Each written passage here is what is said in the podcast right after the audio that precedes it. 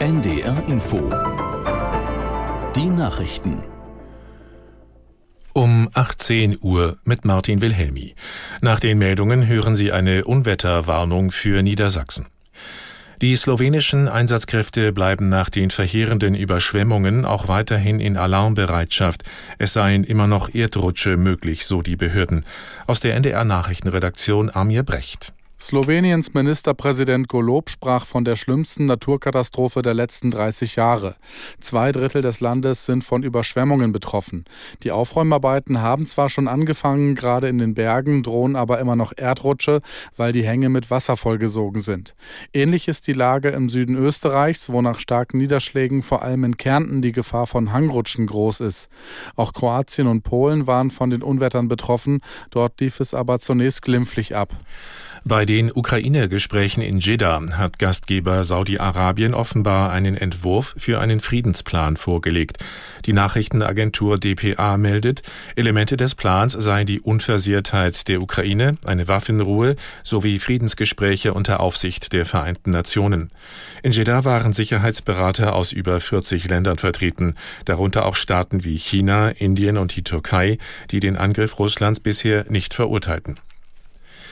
Auch ein Politiker der SPD hat sich dafür ausgesprochen, der Ukraine deutsche Taurus-Marschflugkörper zu liefern.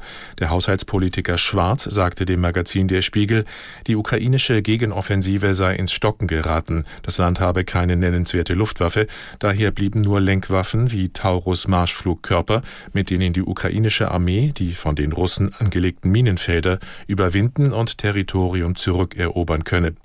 Bisher haben sich Politiker von FDP und Grünen für die Lieferung von Marschflugkörpern ausgesprochen.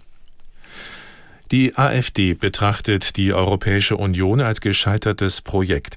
Sie fordert eine Neugründung als Bund europäischer Nationen, wie aus der Präambel zum Wahlprogramm für die Europawahl hervorgeht. Diese Präambel wurde auf dem Europaparteitag in Magdeburg mit großer Mehrheit beschlossen. Darin heißt es, die AfD stehe für ein Europa der Vaterländer, einer Gemeinschaft souveräner demokratischer Staaten. Der Text enthält auch eine Ablehnung des Euro. In einem ersten Programm Programmentwurf im Juni hieß es noch, die Europäische Union müsse in geordneter Weise aufgelöst werden. Der Hamburger SV verpasst die Tabellenführung in der zweiten Fußball-Bundesliga. In Karlsruhe holten die Hamburger am zweiten Spieltag ein 2 zu 2. Aus der NDR Sportredaktion Marcel Stober. Die Anfangsphase im neu eröffneten Karlsruher Stadion ging klar an die Gastgeber, die verdient in Führung lagen. Aber Hamburgs Banisch und Glatzel drehten in der zweiten Halbzeit das Spiel. Der KSC-Ausgleich fiel in der Nachspielzeit. Auch Hannover 96 sah in Nürnberg lange wie der sichere Sieger aus. Cedric Teuchert verwandelte zwei Elfmeter für 96, aber Nürnbergs erst 17-jähriger Stürmer Usun erzielte beim 2 zu 2 noch beide Treffer für die Franken. Das erste Saisontor von Eintracht Braunschweig durch Uja konnte in der Schlussphase in Magdeburg nichts mehr ausrichten. Braunschweig verlor mit 1 zu 2. Soweit die Meldungen. Und hier die angekündigte Unwetterwarnung.